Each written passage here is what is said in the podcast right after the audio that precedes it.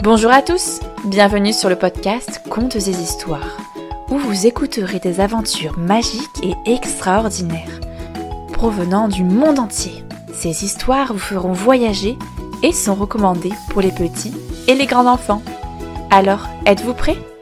C'est parti Je vais vous conter l'histoire de Capu et de sa sœur jumelle. Ce conte norvégien est traduit et adapté par Sarah Perret.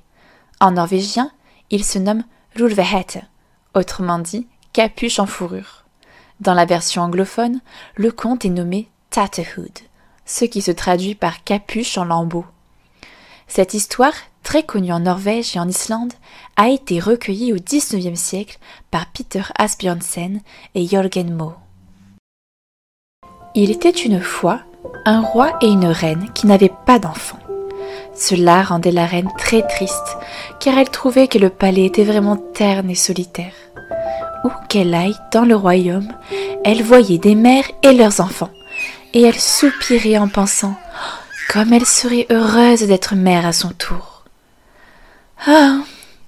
Si nous avions des enfants, le palais serait si vivant et joyeux, disait-elle au roi un jour.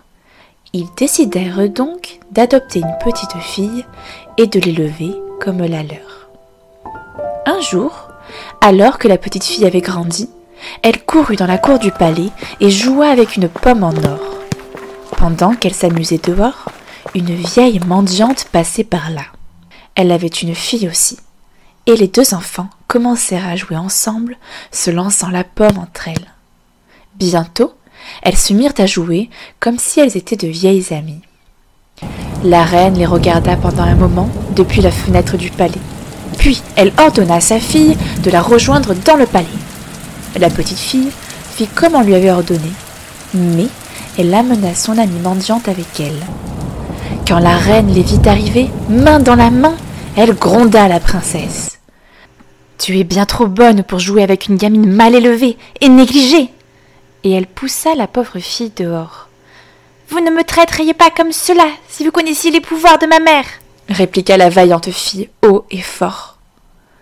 La reine lui demanda de s'expliquer, soucieuse des conséquences. L'enfant affirma que sa mère pouvait faire en sorte qu'elle ait ses propres enfants, si elle le souhaitait toujours. L'idée d'être enceinte et d'avoir des enfants de son sang l'enthousiasma, et la reine demanda à la mendiante de convier sa mère. Dès que la mère de la mendiante entra dans la pièce, la reine s'empressa de demander. Savez-vous ce que votre fille raconte? Que vous pouvez m'aider à concevoir mes propres enfants? Est-ce vrai? La vieille femme rigola. Les reines ne devraient pas écouter les balivernes d'une pauvre roturière. Elle tourna les talons et partit. La reine était furieuse de s'être fait berner, mais la petite fille insista. Offrez quelque chose à boire à ma mère, et elle vous aidera. La vieille mendiante fut conviée de nouveau, et on lui donna quelque chose à boire.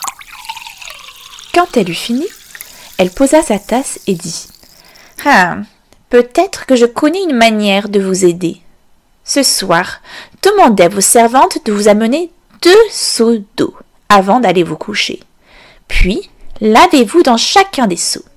Après cela, versez l'eau de chaque seau sous votre lit. Quand vous regarderez sous votre lit au petit matin, deux fleurs auront surgi. Une fleur resplendissante de beauté et une fleur sauvage et laide. Mangez la belle fleur et surtout, surtout, surtout, ne mangez pas la fleur hideuse. Alors que la mendiante quittait le palais, elle avertit une dernière fois la reine.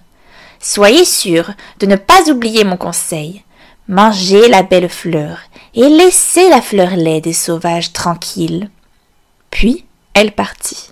La reine fit comme la vieille mendiante lui dicta. Elle fit venir l'eau de son bain dans deux seaux distincts, se lava dans chacun d'entre eux et les vida sous son lit. Lorsqu'elle se réveilla le lendemain matin, il y avait deux fleurs.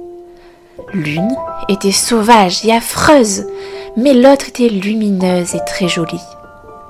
La reine mangea la fleur radieuse en première. Le goût était si doux et sucré qu'elle ne put s'empêcher de manger l'autre fleur, pensant hum, Je suis certaine que ça ne me fera aucun mal.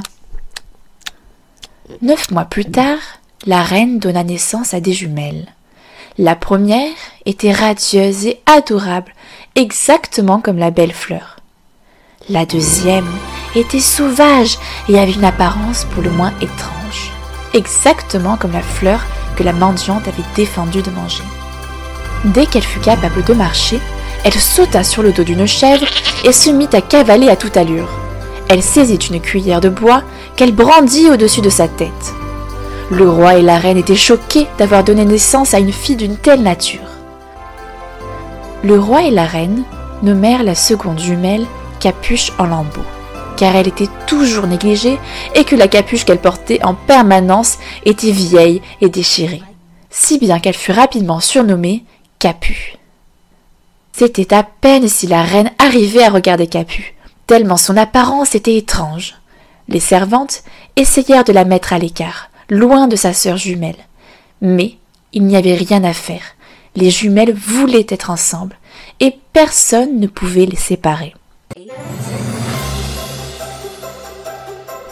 Un soir, la veille de Noël, alors que les princesses avaient grandi, il eut un bruit terrifiant et un grand fracas dans le hall d'entrée.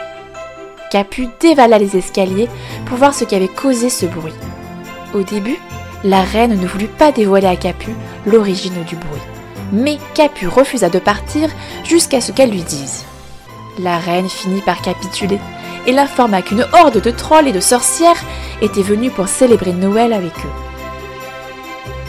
Capu décida avec bravoure qu'elle les pourchasserait, et elle ordonna à sa famille de s'enfermer dans leur chambre, et surtout de n'ouvrir leurs portes sous aucun prétexte. Ils acceptèrent, et Capu sortit à la recherche des sorcières et des trolls, armé seulement de sa cuillère de bois et chevauchant sa chèvre.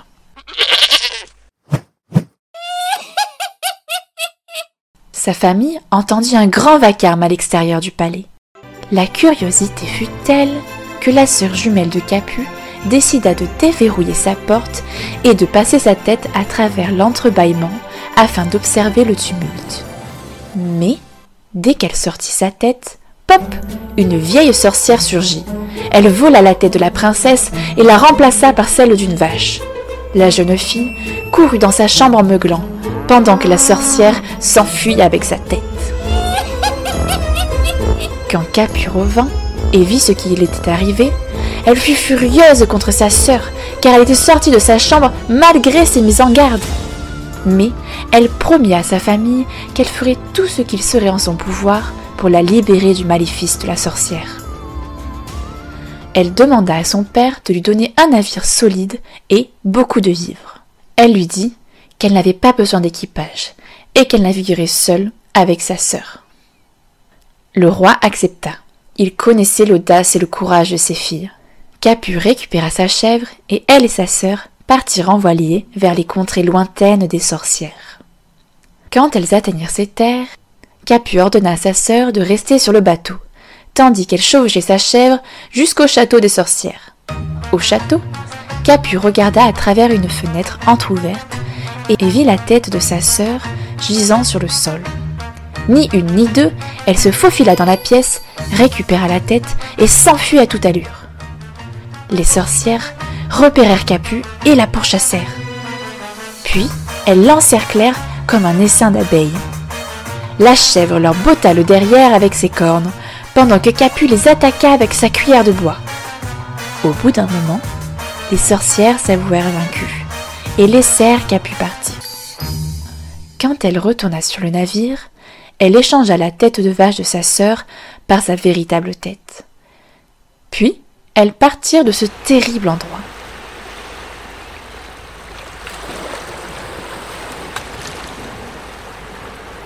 Sur leur retour, elles naviguèrent près d'un autre royaume. Le roi de ce royaume était veuf et avait deux fils qui lui tenaient compagnie. Lorsqu'il vit le navire arriver sur le rivage, il envoya ses éclaireurs sur la plage pour savoir d'où provenait-il. Les hommes arrivèrent au bateau et virent Capu qui chevauchait sa chèvre à toute vitesse sur le ponton. Ils furent stupéfaits et admiratifs. Lorsqu'elle s'arrêta, ils lui demandèrent si quelqu'un d'autre se trouvait à bord. Capu leur dit que sa sœur se trouvait dans la cabine, mais que seulement le roi ou leur prince pourrait la rencontrer. De retour au palais, les messagers racontèrent au roi et à ses fils ce qu'ils avaient vu et ce que la fille leur avait dit. Le roi fut très intrigué par cette femme qui chevauchait une chèvre et envoya ses deux fils pour escorter les princesses au château. Quand les princes arrivèrent, Capu les salua et les autorisa à rencontrer sa sœur. L'aîné des frères tomba immédiatement amoureux de cette belle et délicate princesse. Après avoir discuté, les princes les invitèrent toutes deux au palais, ce qu'elles acceptèrent. Les princesses séjournèrent plusieurs mois au palais en compagnie des deux princes. L'aîné finit par demander la sœur de Capu en mariage, mais Capu et sa sœur se mirent d'accord. Elle ne voulait pas être séparée. Elle lui répondit qu'elle accepterait de se marier avec lui si son jeune frère acceptait de se marier avec Capu. Drôle de marché. Le jeune frère avait beaucoup de respect et d'amitié pour Capu. Mais son apparence sauvage, ses vêtements en lambeaux et ses manières négligées n'avaient rien de princier. Il pensa pour lui. Je ne pourrai jamais aimer une femme si laide.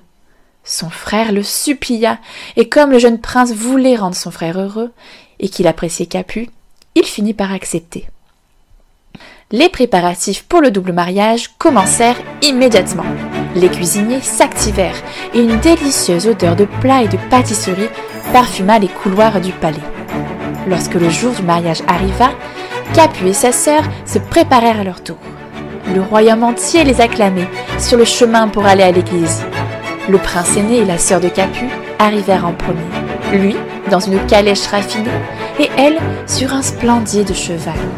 Les habitants se mirent en ligne dans les rues pour avoir la chance d'apercevoir la belle princesse. Son prince était si fier.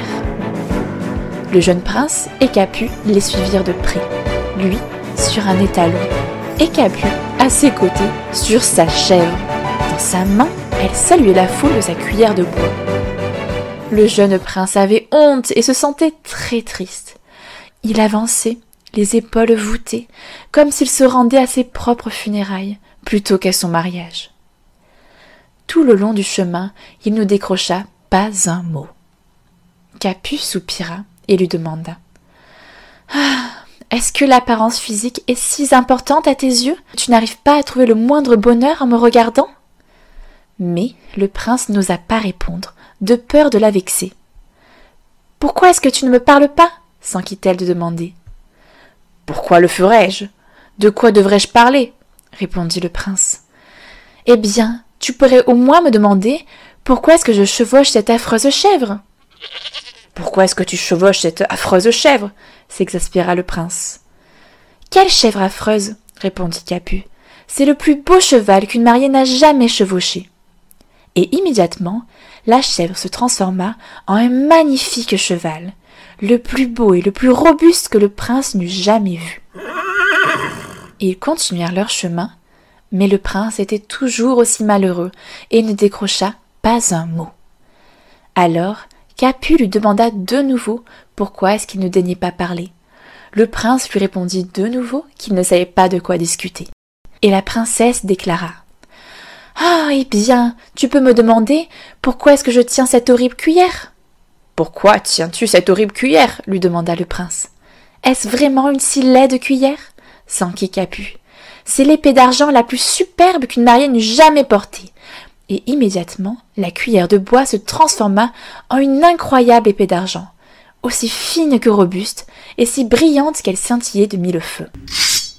Cela égaya le prince un petit peu, mais il eut toujours l'air aussi triste. Capu lui dit exaspéré.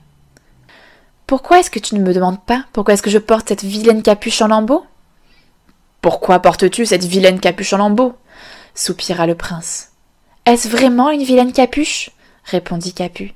C'est la couronne d'or la plus éblouissante qu'une mariée n'eût jamais portée. Et immédiatement, la capuche se transforma en une magnifique couronne d'or. Mais, voyant que le prince semblait toujours aussi triste, elle lui dit, déterminée. Bon, maintenant, Pourquoi ne me demandes-tu pas pourquoi est-ce que mon visage est si repoussant et disgracieux? Le prince hésita, conscient qu'il était bien impoli. oui, pourquoi est-ce que ton visage est si repoussant et disgracieux?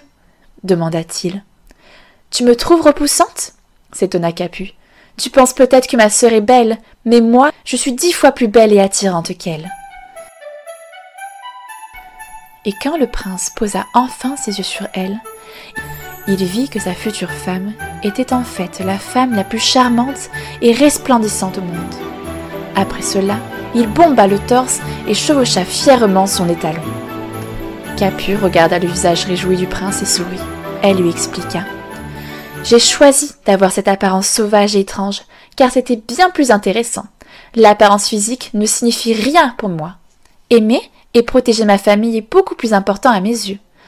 Mais bon, comme l'apparence est si précieuse pour toi, elle continua, je soignerai mon apparence, au moins pour aujourd'hui. Le prince se sentit très honteux, et pour la première fois, il vit Capu telle qu'elle était vraiment. Elle n'était pas seulement une femme belle et raffinée, mais aussi une personne courageuse, intéressante et dévouée. Il réalisa alors que s'il avait vraiment pris le temps d'apprendre à la connaître, sans ses préjugés, il l'aurait aimée, peu importe son apparence. Capu et sa sœur se marièrent à leur prince. Ils célébrèrent leur mariage pendant des jours entiers. De ce que j'ai pu entendre, ils célèbrent toujours leur amour.